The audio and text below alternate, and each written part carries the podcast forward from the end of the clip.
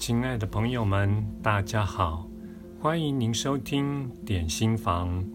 今天要为您介绍的文章是出自于《阴影效应》这本书，作者为戴比福特，译者为谢明宪，由天下文化出版。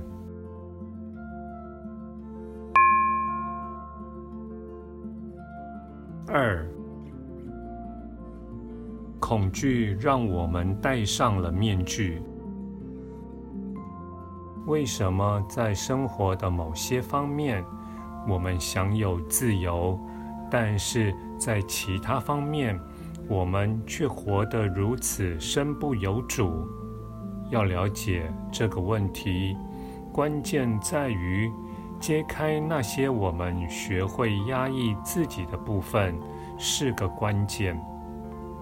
恐惧说服了我们，从无数面具中挑选一个，戴起来，躲在后面，再建构一个人格。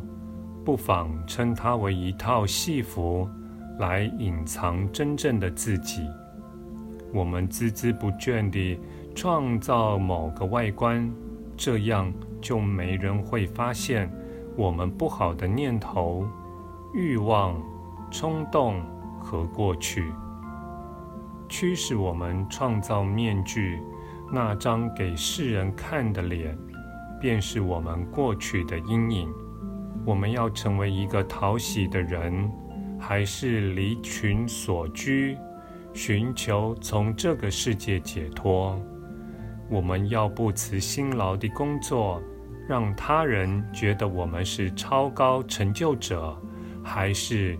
满足于躺在电视机前，或花几个钟头搜寻八卦网站。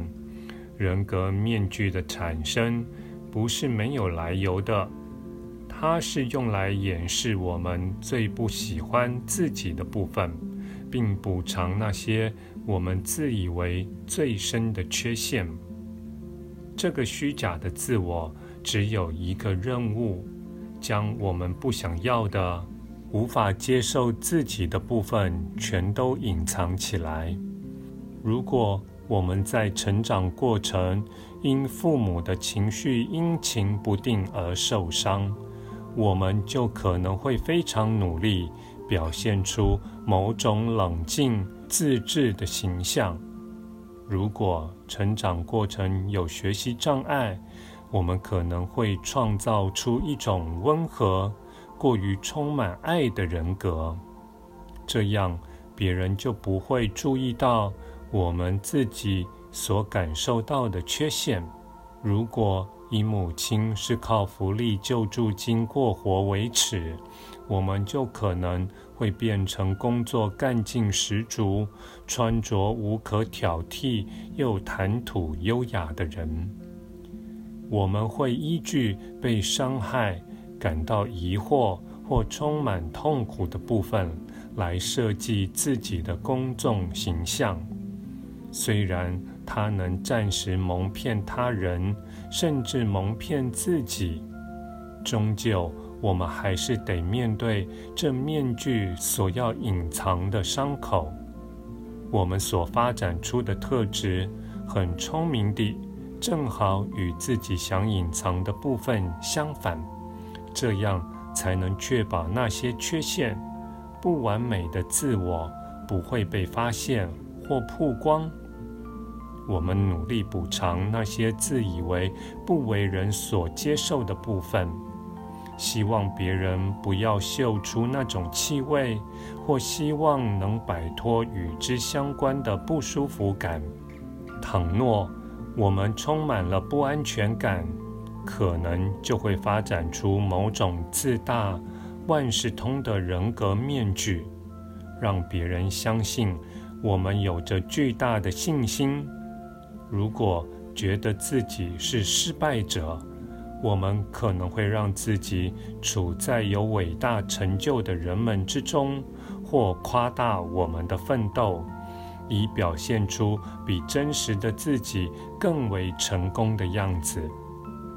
如果对生活感到无力，我们可能就会选择让自己看起来似乎更有力量的工作或伴侣。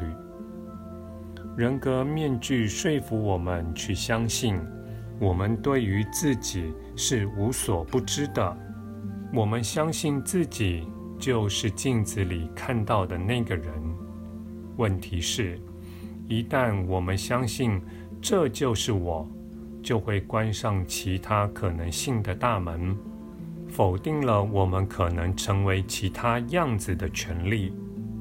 我们失去了选择能力，因为在自己所扮演的角色范围之外的事，我们都做不了。我们建构出一个可预测的人格面具，现在正是它在控制一切。我们变得看不见自己生命有无限可能。唯有当我们停止假装自己所不是的东西，不再有必要隐藏或补偿我们的缺点时，我们才会了解表达真实自我的自由，并拥有选择能力，以自己真正渴望的生活来做取舍。